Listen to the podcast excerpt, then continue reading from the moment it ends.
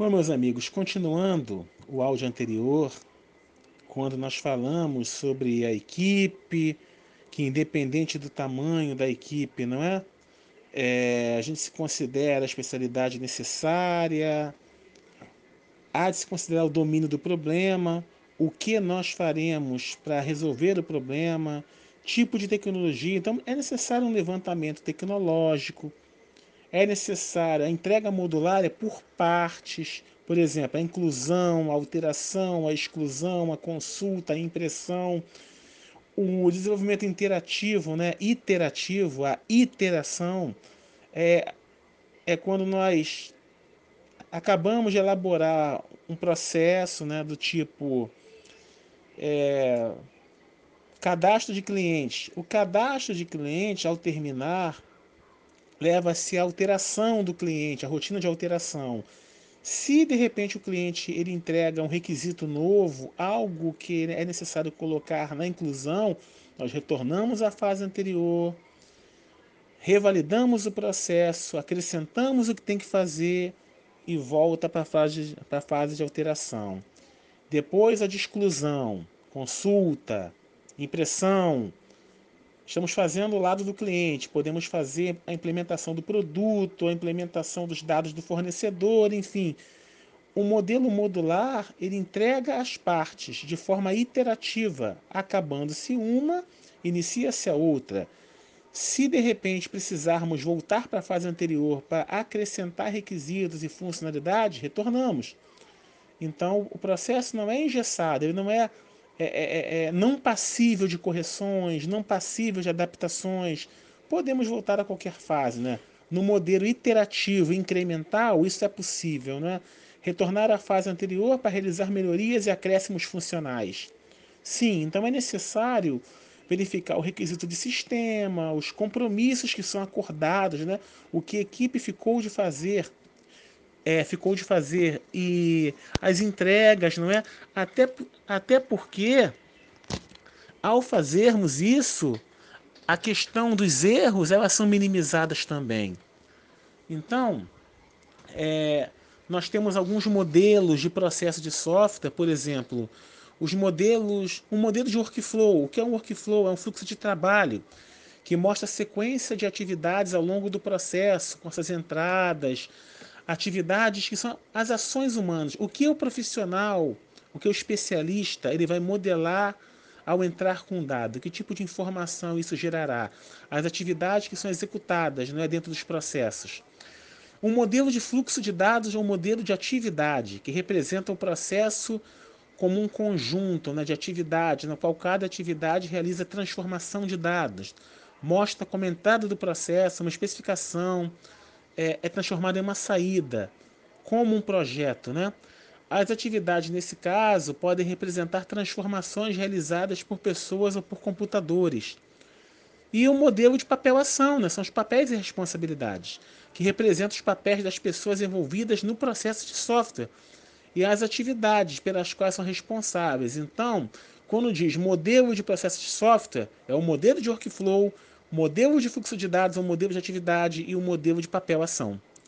E para escolher esse ciclo de vida, é necessária a natureza do projeto e da aplicação, métodos e ferramentas a serem usados, controles e produtos que precisam ser entregues. Então é necessário analisar o tipo de projeto que iremos desenvolver, a aplicação responsável para esse projeto, qual é a melhor aplicação que se encaixa nesse projeto, qual é o, qual é o melhor método de acordo, de acordo com a análise feita do sistema, da organização, da gestão, do cliente, enfim, o que pode ser utilizado ali. E qual a melhor ferramenta que vai dar o suporte automatizado desse método? E controles e produtos. Que tipo de controle será instalado? Controle de produção.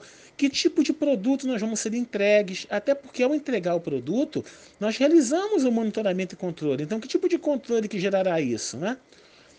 E modelos preditivos para o desenvolvimento de software. São modelos que prescrevem um conjunto distinto de atividades, ações, tarefas, marcos e produtos de trabalho é, necessários para o engenheiro de software. Então, os produtos de engenharia de software, programas, documentação, são produzidos como sequência de atividades definidas pelo processo de software. Então, os melhores indicadores de quão bem um processo de software tem trabalhado é a qualidade, oportunidade e viabilidade em, em longo prazo do produto de software resultante. Então, esses modelos prescritivos, eles vão atender exatamente aquilo em que o produto de software ele foi desenhado, ou seja, nós vamos analisar qual é a melhor estratégia, tanto o melhor, a melhor IDE, não é? O melhor programa, aquilo que é, aquilo que é disponibilizado para que nós trabalhemos na gestão, né? Tipo de documentação, o que a documentação vai abranger e os dados que estão entrando, né? Quando nós separamos em requisitos funcionais e não funcionais. Os funcionais serão modelados. Então se transformará em informação e essas informações serão estratégicas, vitais, para que o produto seja desenvolvido da melhor forma. Então, o primeiro ciclo de vida é o ciclo de vida clássico, é o chamado cascata. Em inglês, waterfall, que em inglês significa cascata. É um modelo mais antigo e amplamente usado na engenharia de software. Ele é modelado em função do ciclo da engenharia convencional, né? O que era feito antigamente, os modelos antigos do tipo COBOL, Fortran, DBase, então, é, programação estruturada requer uma abordagem sistemática, sequencial ao desenvolvimento de software. Então, o que acontece? É, as principais etapas desse ciclo, não é? Elas são abordadas de uma forma engenharia de sistemas, análise de requisitos, projeto, codificação, testes e manutenção. São as fases do cascata. É, a análise de engenharia de sistemas, né, o cascata é chamado também de ciclo de vida clássico, a, a primeira, a análise de engenharia de sistemas envolve a coleta de requisitos em nível de sistema, com uma pequena quantidade de projeto e análise de alto nível. É, esta visão é essencial quando o software deve fazer interface com outros elementos, hardware, pessoas e, e banco de dados, já que o software deve ser é, interativo, né? Deve interagir com, com os componentes né, de sistema, que é a parte física, que é o hardware, as pessoas, né, chamado peopleware, né, as pessoas que interagem com sistemas, com hardware, e banco de dados, sem contar também a rede, né, porque é, as aplicações hoje em dia estão em rede, então a rede ela é um fator de inferência, né, os usuários interagem com o sistema através da rede de dados, né, é, outro ponto desse ciclo de vida clássico é a análise de requisitos de software. O processo de coleta de requisitos é intensificado e concentrado especificamente no software. Então, deve-se compreender o domínio da informação, não é o que, já que nós modelamos o dado em informação, então é necessário entender também a função, desempenho, interface exigidos. Então, é, é importante que a interface tenha um bom desempenho, uma boa é, é, dentro de um grau de exigência daquilo que se quer, do que o cliente quer. Os requisitos para o sistema e para o software são documentados e revistos com o cliente. A, a etapa 3 do ciclo de vida clássico é o projeto, que é a tradução dos requisitos do software para um conjunto de representações que podem ser avaliadas quanto à qualidade antes que a codificação se inicie. Então é necessário é, é, traduzir esses requisitos com qualidade, é, porque a codificação ela é o resultado do projeto. Então, ao analisar o tipo de projeto, o tipo de requisito que temos funcional, a importância da informação direcionada, aí se inicia a codificação. E ela se concentra em quatro atributos do programa. É, o projeto, né? Ele se concentra nesses quatro atributos: a estrutura de dados, a arquitetura do software, os detalhes procedimentais, né, o, é, é, procedimentos desse projeto e caracterização de interfaces. A etapa 4 é a codificação, tradução das representações do projeto para uma linguagem artificial, resultando em instruções executáveis pelo computador. Então, é, o código ele reflete aquilo que o projeto deseja. E a fase de teste, que é a fase 5, né? concentra-se nos aspectos lógicos internos do software, garantindo que todas as instruções tenham sido testadas. Então, tem que se testar tudo aquilo que se deseja, não é? É tudo que foi feito, quer dizer. Até, até para que se evite no futuro um retrabalho ou um gasto enorme com manutenção, né? Nos aspectos funcionais externos, para descobrir erros e garantir que a entrada definida produza resultados que concordem com os esperados. A etapa 6, que é a manutenção, provavelmente o software ele deverá sofrer mudanças depois que for entregue ao cliente. Isso é ponto passivo, né? Realmente, é, ao nós entregarmos o produto, realmente os acréscimos funcionais, as melhorias, elas acontecem mesmo. E causas dessas mudanças, erros, adaptação do software para acomodar mudanças em ambiente externo, e exigência do cliente para acréscimos funcionais e de desempenho. E também temos que salientar aqui que se nós não levantarmos os requisitos de forma correta e deixarmos passar problemas, imaginando que na manutenção resolve, nós podemos encarecer o projeto e com certeza vai colaborar para que o produto não seja feito com uma qualidade satisfatória, né? É, problemas com ciclo de vida clássico Projetos reais raramente seguem o fluxo sequencial que o modelo propõe. Realmente, né, as mudanças são enormes, por várias naturezas, seja pela deficiência no entendimento do requisito, seja pela omissão do cliente ou, ou deficiência do cliente de relatar aquilo que ele quer, seja pela gestão que promove os acréscimos funcionais. Então, logo no início, é difícil estabelecer explicitamente todos os requisitos.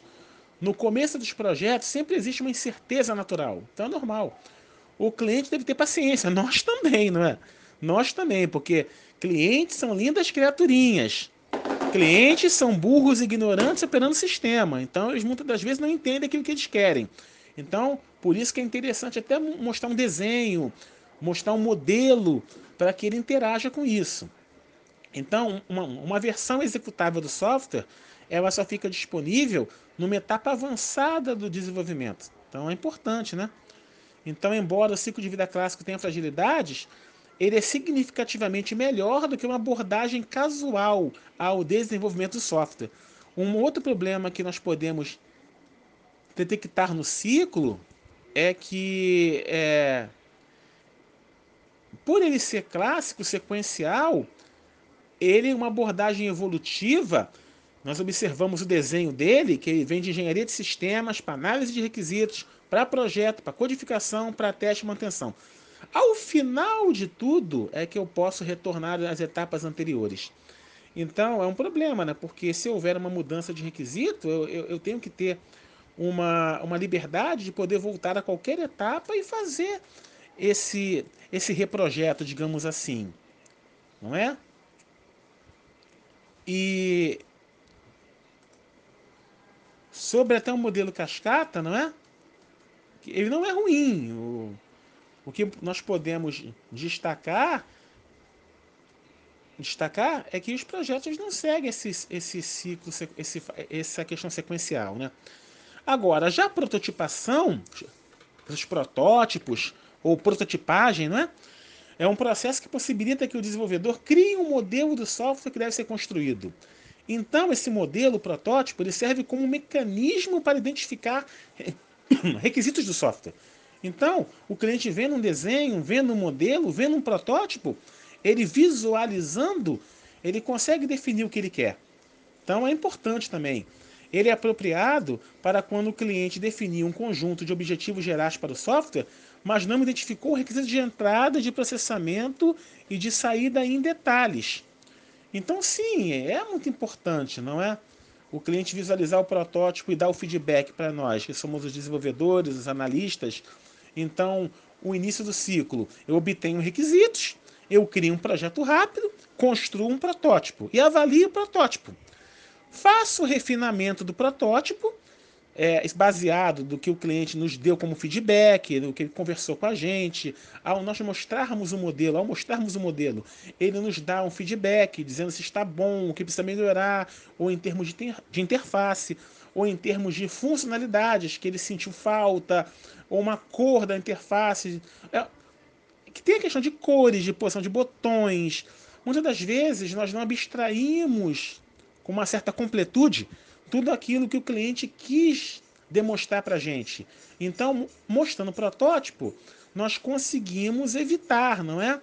é certos problemas. E, e é o que acontece. Obtendo requisitos, né? Atividades da prototipação, a primeira delas, obtenção de requisitos, desenvolvedor e cliente definem os objetivos gerais do software, identificam quais requisitos são conhecidos e as áreas que necessitam de definições adicionais.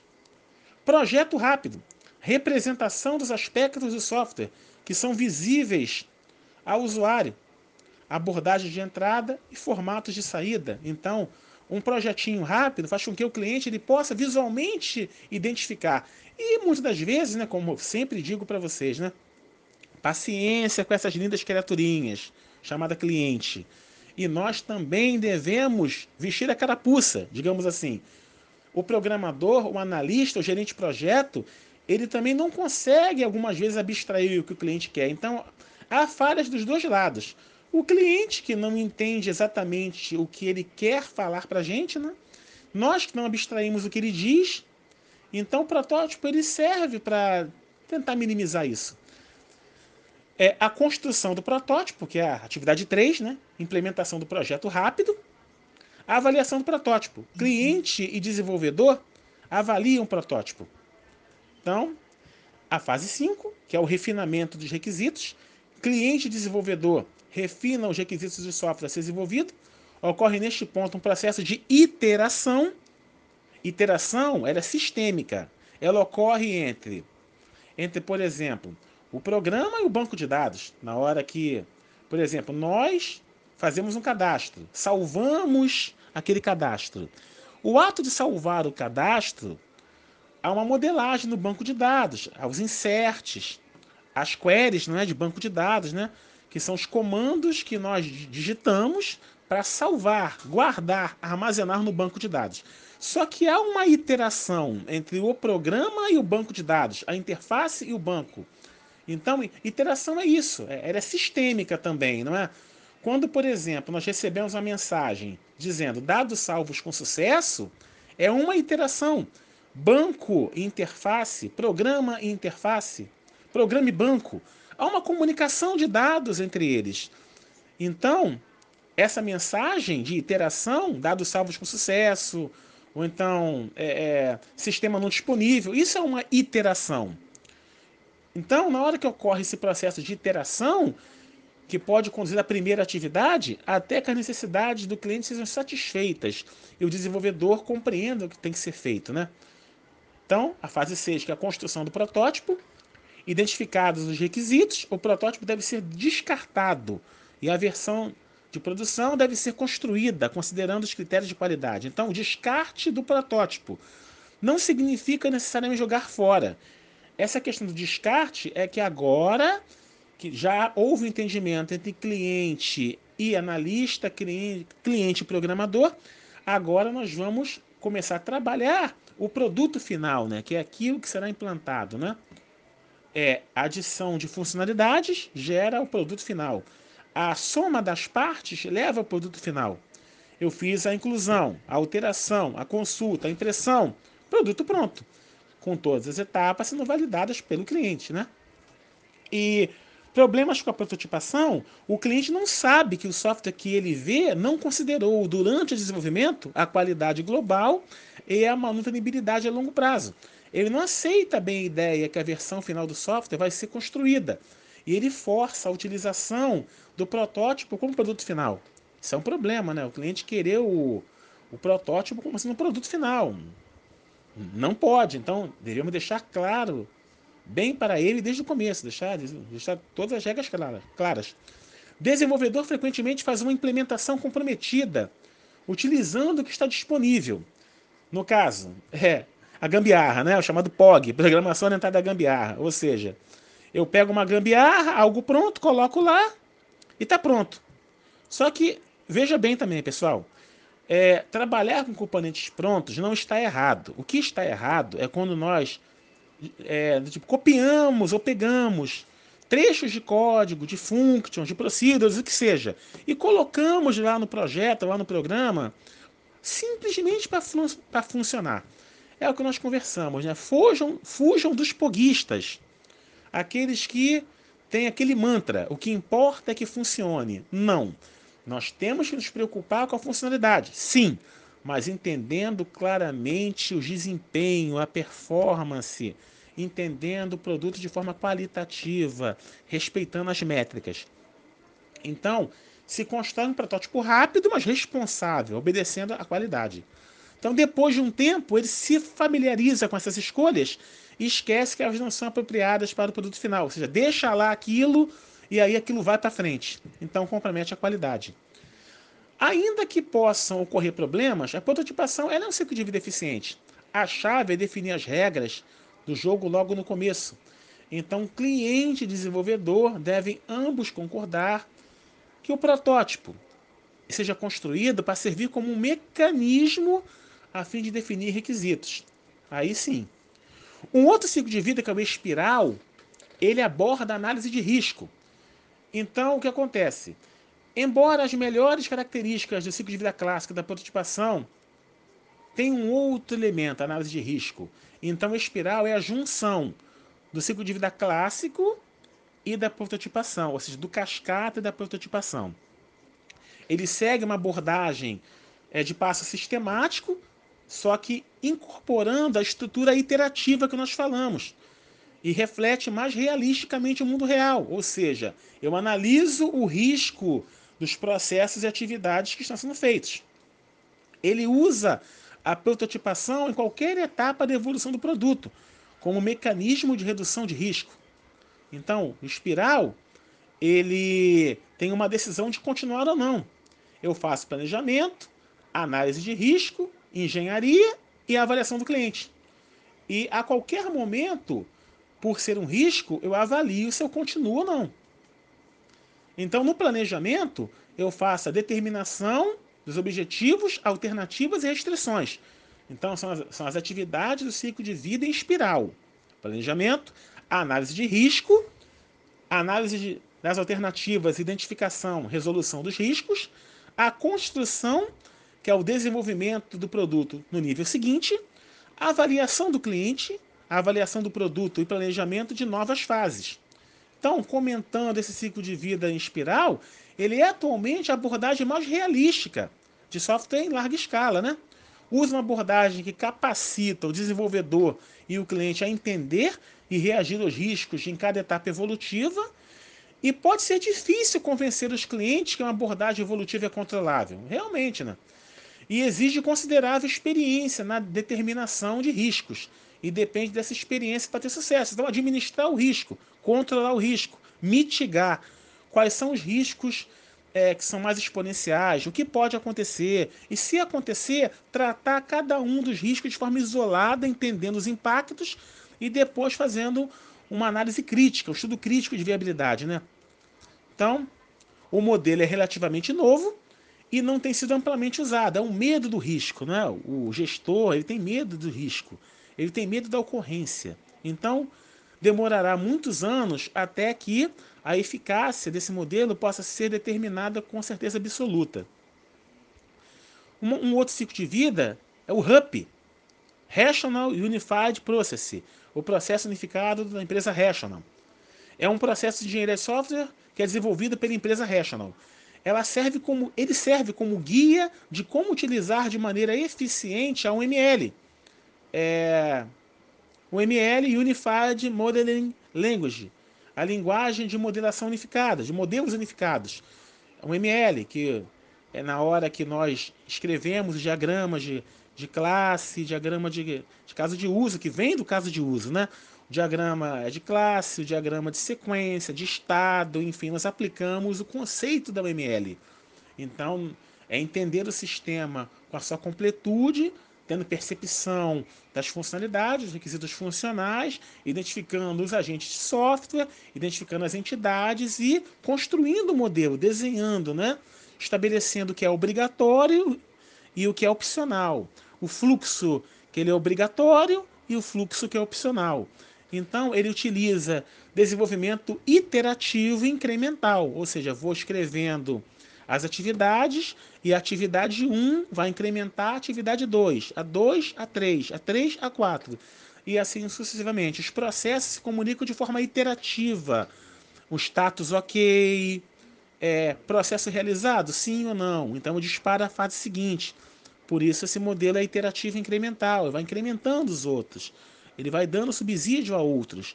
E eu posso voltar à fase anterior para acrescentar funções, remodelar requisitos, enfim, reconstruir, né? Então tem como objetivo oferecer um processo de desenvolvimento bem gerido e bem definido. Então o RUP, o RUP, o RUP é um processo de engenharia de software que fornece uma abordagem disciplinada para assumir tarefas e responsabilidades dentro de uma organização. O objetivo é assegurar a produção de software de alta qualidade dentro de prazos e orçamentos previsíveis. Então, ele captura né, seis das melhores práticas de desenvolvimento. Então, quando se fala de RUP, é, as melhores práticas dele são as seguintes: ele desenvolve o software iterativamente, ele planeja os incrementos de software com base nas prioridades do cliente e desenvolve e entrega o mais cedo possível as características de sistema de maior prioridade nesse processo de desenvolvimento. Ele gerencia requisitos, ele documenta explicitamente os requisitos do cliente e mantém acompanhamento de mudanças desses requisitos, analisa o impacto dessas mudanças no sistema antes de aceitá-las, eu preciso analisar, né? antes de implementar, eu preciso fazer um estudo de viabilidade para verificar se é possível implantar esse requisito no sistema, se eu tenho uma estrutura que dá condição para que eu implemente e realize isso. É, três, ele usa arquiteturas baseadas em componentes. É o modelo DBC, né? Database Componente. Ele estrutura a arquitetura do sistema com componentes, reduzindo a quantidade de software a ser desenvolvido. Então precisa ser coeso, ter um acoplamento e coesão. Até porque, quanto mais enxuto for o meu código, quanto mais enxuta forem as tarefas, reduz o custo e o risco, né? A etapa 4, ele modela o software visualmente. É, usa modelos gráficos de UML para apresentar as visões estática e dinâmica do software. Estática é quando eu estou planejando ainda, realizando os testes, retestando, reavaliando. E dinâmica é quando o software recebe inserção de dados. Então aí eu já estou testando de forma ativa, né, em modus operandi. A etapa 5, verificar a qualidade do software, garantir que o software atenda aos padrões de qualidade da organização. Etapa 6, controlar as mudanças do software, gerenciar as mudanças do software, usando um sistema de gerenciamento de mudanças, procedimento e ferramenta de gerenciamento de configuração. É, o RUP ele é um modelo constituído por quatro fases do processo de desenvolvimento do software, relacionadas a assuntos técnicos.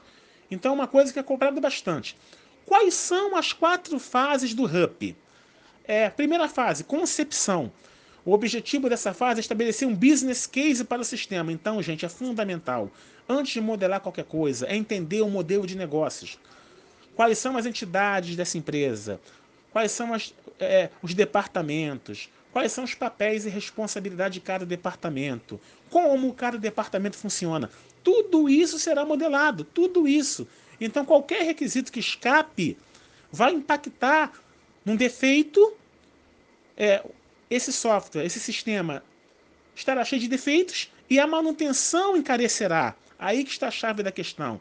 Entender o caso de negócios. Então, devem ser identificadas todas as entidades externas, pessoas e sistema, que irão interagir com o sistema em desenvolvimento e definir essas interações. Essas informações são utilizadas para avaliar a contribuição do novo sistema para o negócio. 2. Elaboração. Os objetivos dessa fase são, de, são desenvolver um entendimento do domínio do problema, estabelecer um framework de arquitetura para o sistema, quer dizer, um modelo, né? Com atividades, com processos, é um framework, é um modelo que é de acordo com o negócio. Desenvolver o, o plano de projeto e identificar seus principais riscos. Ao final dessa fase, deve-se ter um modelo de requisito para o sistema uma descrição de arquitetura e um plano de desenvolvimento do software. A fase 3, que é a construção. Esta fase está essencialmente relacionada ao projeto, programação e teste do sistema. As partes do sistema são desenvolvidas paralelamente e integradas durante esta fase. Ao final, deve-se ter um sistema de software em funcionamento e a documentação associada pronta para ser liberada para os usuários. É a fase de construção. A transição. Nesta fase, faz-se a transferência do sistema da comunidade de desenvolvimento para a comunidade de usuários, com a entrada do sistema em funcionamento no ambiente real. Então, é bem complicada essa fase, gente. Transferir para a comunidade de usuários, eu até digo o seguinte: antes disso, elaborar a fase de teste. Então, eu, tenho que elaborar uma fase de teste em que, antes de, de liberar para o público, é, os testadores eles vão dar um retorno de o que é, as falhas que podem estar acontecendo e nós trabalharmos pontualmente nessas falhas para depois liberar para a comunidade de usuário final, né? Então esta é uma atividade ignorada né? na maioria dos modelos de processo de software, pois é onerosa e problemática. Problemática porque não é construída como deve ser feito.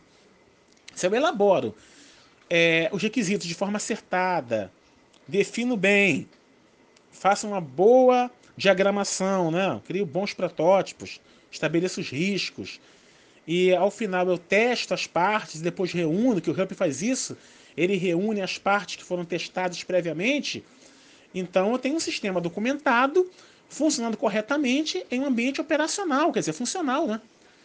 O Hump, ele se baseia nos quatro P's. Primeiro, pessoas. O segundo, projeto. O terceiro, produto. E o quarto, processo. Então, pessoas, projeto, produto, processo. Essas fases, elas são compostas de iterações, que são janelas de tempo. As iterações possuem prazo definido, enquanto as fases são objetivas. Então, todas as fases geram artefatos, que são produtos, sejam é o código-fonte, é o arquivo.doc, ou a planilha XLS, são as classes feitas, são arquivos, são os artefatos. Né? Estes serão utilizados nas próximas fases e documentam o projeto, além de permitir um melhor acompanhamento. O HUP ele engloba seis disciplinas da engenharia de software. Primeira, a modelagem de negócios, que estabelece uma melhor compreensão e canal de comunicação entre engenharia de negócios e engenharia de software. Segundo, a disciplina de requisitos, que levanta pedidos das partes interessadas, os stakeholders, e transforma-os em conjunto de requisitos, o que eu devo fazer no sistema. A terceira disciplina, análise e projeto, que é o design, mostrar como o sistema vai ser realizado, casos de uso, requisitos funcionais. A quarta, implementação, Define a organização do código, implementa classes, objetos em termos de componentes. Testa e integra. Então, isso que faz a implementação. O teste, encontrar defeitos tão cedo quanto possível, o que reduz radicalmente o custo de reparar o defeito. Implantação, centrada em torno da fase de transição, mas muitas dessas atividades elas devem ser incluídas nas fases anteriores para se preparar para a implantação, que é a fase final da construção. É, embora o RUP ele não seja um processo adequado a todos os tipos de desenvolvimento de software, claro que não, que cada um tem a sua especificação, cada uma foi construída no modelo, né? então tem que entender para ver se eu posso realizar um modelo integrador nessas partes. Ele representa uma nova geração de processo genérico que é a separação de fases e workflows.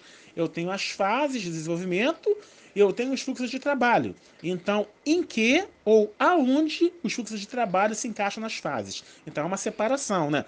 Nem todo fluxo de trabalho é encaixado em todas as fases. Isso requer uma análise também. E um reconhecimento de que a implantação de software no ambiente do usuário é parte do processo. Então, as fases são dinâmicas e têm objetivos. Os workflows, eles são estáticos e constituem atividades técnicas que não estão associadas a uma única fase, mas podem ser utilizados ao longo do desenvolvimento para atingir objetivos de cada fase. Né? Bem, aí nós podemos falar também do processo unificado, chamado PU. Processo unificado ele é bastante semelhante ao RUP. Na verdade, o processo unificado é a raiz é o chamado root, né? digamos, é raiz. É dele, é dele que vem o RUP. Então, o RUP ele é um refinamento desse PU que nós estamos ouvindo agora. Então, esse processo unificado ele surgiu como um processo popular para o desenvolvimento do software. Quer dizer, ele independe de empresa. O RUP ele é patenteado pela empresa Rational. O processo unificado, chamado PU, ele pode ser usado independente da empresa, não, tem, não é ligado a patente alguma. Então, ele é um processo mais puro. Então, ele é um processo iterativo e adaptativo do desenvolvimento, né?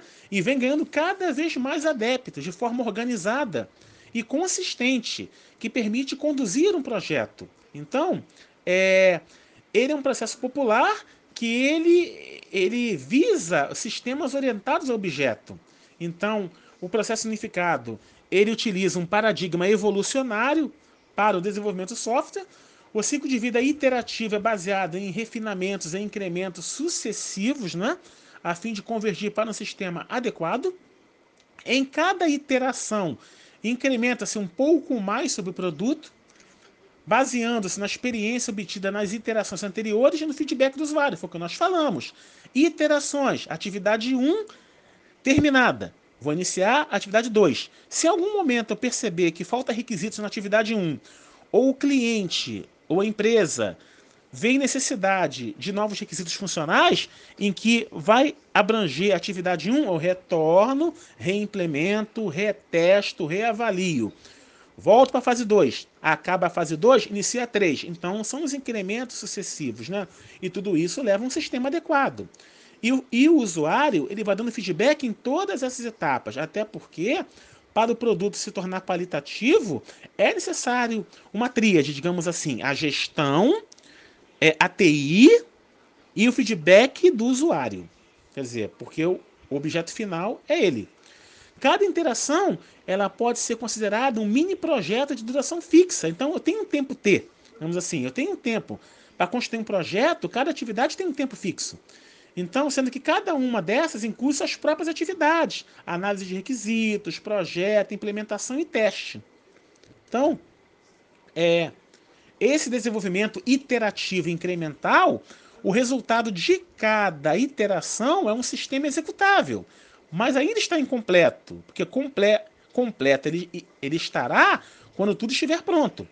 Então, ele não está pronto para ser colocado em produção ele pode continuar nessa, nessa situação ainda por muitas interações, por muitas iterações. Vale ressaltar também que cada iteração produz um sistema com qualidade de produto final e não um protótipo, não é? Então, ao invés de combater a inevitável mudança no que ocorre no desenvolvimento de software, é, o processo unificado prega uma atitude de aceitar a mudança e adaptação como fatores inevitáveis e de fato essenciais, né? Não se pode, não se deve tentar especificar completa e corretamente o sistema em uma tacada só. Tem que se abstrair aos poucos, com, com a ideia de criar um conjunto congelado de requisitos. Então não é assim, né? Então em cada iteração é escolhido um pequeno subconjunto de requisitos, os quais são rapidamente projetados, implantados e testados pelo usuário, pelos usuários, né? Isso leva a uma realimentação rápida, baseada em dados concretos de usuário, desenvolvedores e testes, que possibilita modificar ou adaptar a compreensão dos requisitos do projeto. Então, é necessário o projeto, a implementação, os testes, tudo isso gera um feedback, né? Gera um sistema melhor, mais funcional, um produto final entregue. Então, os usuários finais, eles podem ver um sistema parcial, utilizá-lo, e assim terão mais subsídios para criticar ou aprovar. Esse ciclo esse ciclo de avaliações e detecção de falhas não traduz um erro, mas sim um modo hábil de progredir e descobrir o que é de real valor para os interessados do projeto. Então, além de facilitar a compreensão dos requisitos, a implementação precoce possibilita detectar se o projeto está no caminho certo ou, por exemplo, se alguma mudança na arquitetura central deve ser feita. Então, tudo isso é um feedback, é uma avaliação contínua. É um trabalho em equipe. Então, consequentemente, o trabalho progride por meio de uma série de ciclos estruturados: construção, realimentação, adaptação. É melhor resolver e pôr à prova as decisões arriscadas e fundamentais de projeto logo no início. E o desenvolvimento iterativo fornece um mecanismo para isso. A realimentação é: acabei uma fase, inicio outra. Preciso retornar à fase anterior? Volto, refaço, retesto, volto à fase 2. Acabei a fase 2? Inicio a 3. Então, o sistema é retroalimentativo e eu volto a qualquer etapa para fazer a reavaliação. Então, os principais benefícios do processo unificado são mitigação precoce, ao invés de tardio de altos riscos, progresso viável desde o início, realimentação, envolvimento do usuário e adaptação imediatas, levando a um sistema refinado que atenda de forma mais adequada às reais necessidades dos interessados. A complexidade administrada. A equipe não é sobrecarregada pela paralisia da análise, ou seja, eu fico parado sem saber o que fazer esperando uma definição, esperando uma nova fase, indecisão, risco. Não, não posso ficar nessa paralisia. Ou por passos muito longos e complexos, que eu não consigo alcançar, que seja de difícil entendimento, de implementação. É ruim nesse sentido. Então, o aprendizado obtido em uma iteração, ele pode ser usado para melhorar o próprio processo de desenvolvimento. Então, as fases do processo unificado, que é altamente recomendado pelo significado que as iterações tenham tempo fixo pré-determinado e que se cumpra o prazo de cada iteração. Iterações pequenas, entre duas a seis semanas, é o ideal, por não, pois são mais gerenciáveis e permitem rápida realimentação e adaptações. Iterações longas subvertem a, a uma motivação central para o desenvolvimento iterativo e aumentam o risco do projeto. O processo unificado, ele organiza quatro fases principais. A concepção, que é a primeira fase.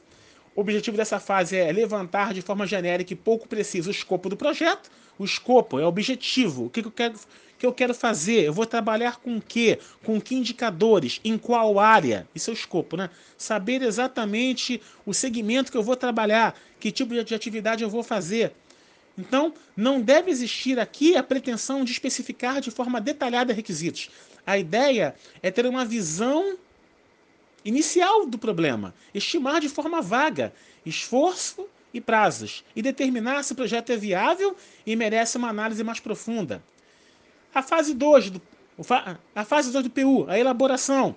Na fase de elaboração, todos ou a grande maioria dos requisitos são levantados em detalhes, numa primeira iteração, um ou dois requisitos, os de maior risco e valor arquitetural, são especificados em detalhes.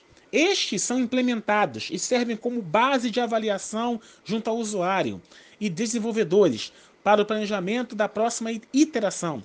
Em cada nova iteração, na fase de elaboração, pode haver um seminário de requisitos. Quer dizer, eu vou debater, eu vou questionar, eu vou analisar, eu vou ver o que é viável onde requisitos antigos são melhor esclarecidos e novos são detalhados. Então, é, ao fim da fase, 90% dos requisitos foram levantados em detalhes. Então, o núcleo do sistema foi implementado com alta qualidade. Os principais riscos foram tratados e pode-se então fazer estimativas mais realísticas. A fase 3, a construção e implementação iterativa de, de elementos restantes de menor risco e mais fáceis a preparação para a implantação. É, a fase 4, transição, testes finais e implantação. Né? É, como conclusão, nós podemos dizer que esse processo unificado, olha bem, ele foi criado para ser um processo ágil. Então, o PU ele é um processo ágil de, de desenvolvimento e prega uma abordagem realística para a condução de um projeto. Ao contrário do modelo em cascata, onde cada etapa do ciclo de vida é realizada integralmente de uma vez só, é, que é mais, é mais apropriado para a construção de prédios do que para software, né, digamos assim, né? Prédio é uma coisa, software é, uma, é outra, né? É a mesma coisa, né? Produtos na Zona Franca de Manaus, né? Aqueles televisores né, que eram feitos de larga escala. É diferente que software, que é feito sob medida, que respeita as, é, é, é, que respeita a necessidade do usuário, que é customizado, enfim, é diferente. É... No processo unificado, as atividades são repetidas quantas vezes forem preciso, em ciclos organizados. Não há um plano detalhado para todo um projeto. Há um plano de alto nível, chamado plano de fases, que estima a data de término do projeto e outros marcos de referência principais, mas ele não detalha os passos dessa granulidade fina, ou seja, sofisticar, esmiuçar, saber detalhadamente o que cada fase é, o que cada atividade aborda. Por isso, granulidade fina. É, então, essa granulidade fina para se atingir tais marcos. Um plano detalhado, chamado plano de iterações, somente planeja a iteração a ser feita em seguida. O planejamento detalhado é feito de forma adaptativa, de iteração para interação. De iteração para iteração. Então, meus amigos, é... no outro áudio nós vamos falar sobre a metodologia ágil, a filosofia ágil. Quais são é, as abordagens ágeis para a construção de softwares? Então, espero que tenham gostado. Muito obrigado a todos. Jesus abençoe, Jesus abençoe e forte abraço.